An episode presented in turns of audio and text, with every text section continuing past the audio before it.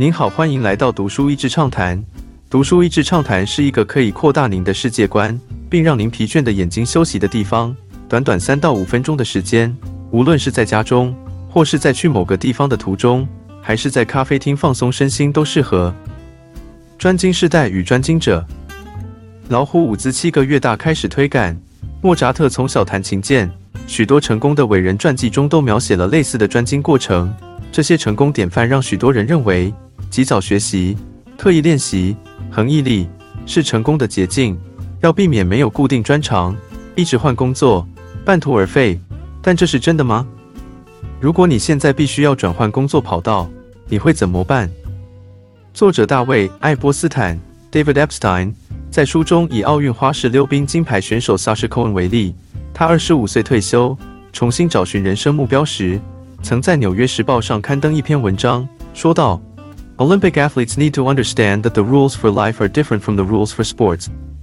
Yes, striving to accomplish a single overarching goal every day means you have grit, determination, and resilience.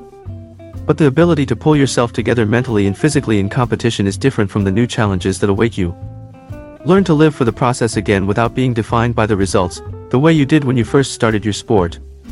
奥运选手必须了解人生与运动比赛的游戏规则截然不同。的确， 每天拼了命的突破一个极限的记录需要恒毅力、决心与韧性。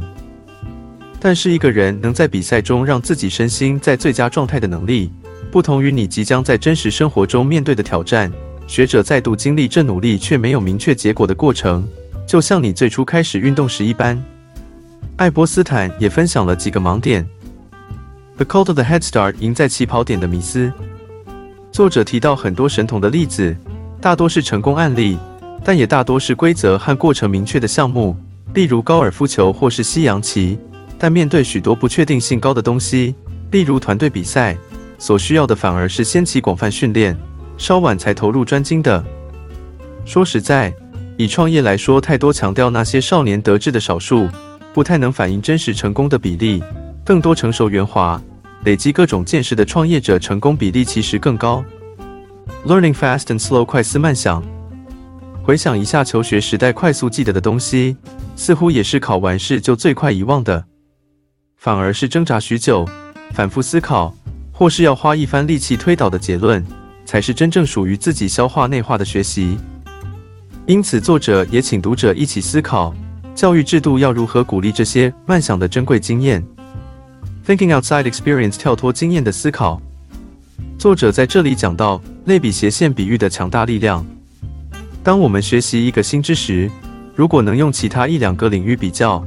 会大幅的帮助思考以及理解。书中以克卜勒为例，他是在牛顿发表万有引力之前就提出星球以椭圆轨道绕行的理论。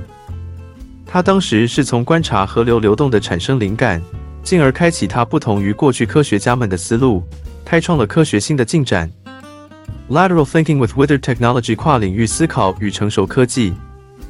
任天堂的故事太有趣了，可惜创始人的自传只有日文版。从这个公司刚开始的起源，中间一度要倒闭的过程说起，他们很重要的一个能力，就是从很成熟又便宜的技术中想象新的用法，特别是变成玩具。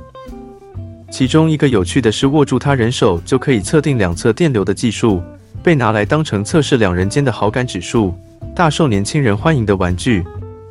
Fooled by expertise，受限于专精。这里讲到另一个有趣现象。为什么专家常常预测错误？有时可能是因为需要预测的东西属于高度不确定性的，例如经济、股票等等，都有太多人性的影响。太专精用一个面向，往往会忽略了其他因素。因此，可以采取专家的观点，但要知道观点不同于预测。Learning to drop your familiar tools，学会放下熟悉的工具，这是很困难的操练。特别是因为人对于不确定性和犯错的羞耻感很强烈，但作者有提到如何在组织中创造一个空间，让人们有一定的安全感，问些跳窗的问题而不被质疑，或是领域中间互问问题，能有机会从类比中找到灵感，或是善用他人外星人没有固定盲点的优势，找寻新的灵感。爱波斯坦最后指出，有些领域需要早起步的人，不过在二十一世纪。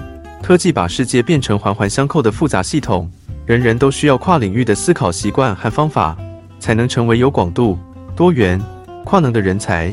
如同一把多功能的瑞士刀，能全面性思考、及时反应，提升整体竞赛能力，而非单独只看技巧，并培养更宽广的眼界和全人的平衡发展，才是能在新时代如鱼得水的人才。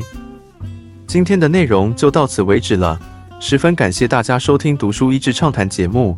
如果对我们的内容感兴趣，欢迎浏览我们的网站 dasheasy 点 net，或是关注我们的粉丝团“读书益智”，也可以分享给您的亲朋好友。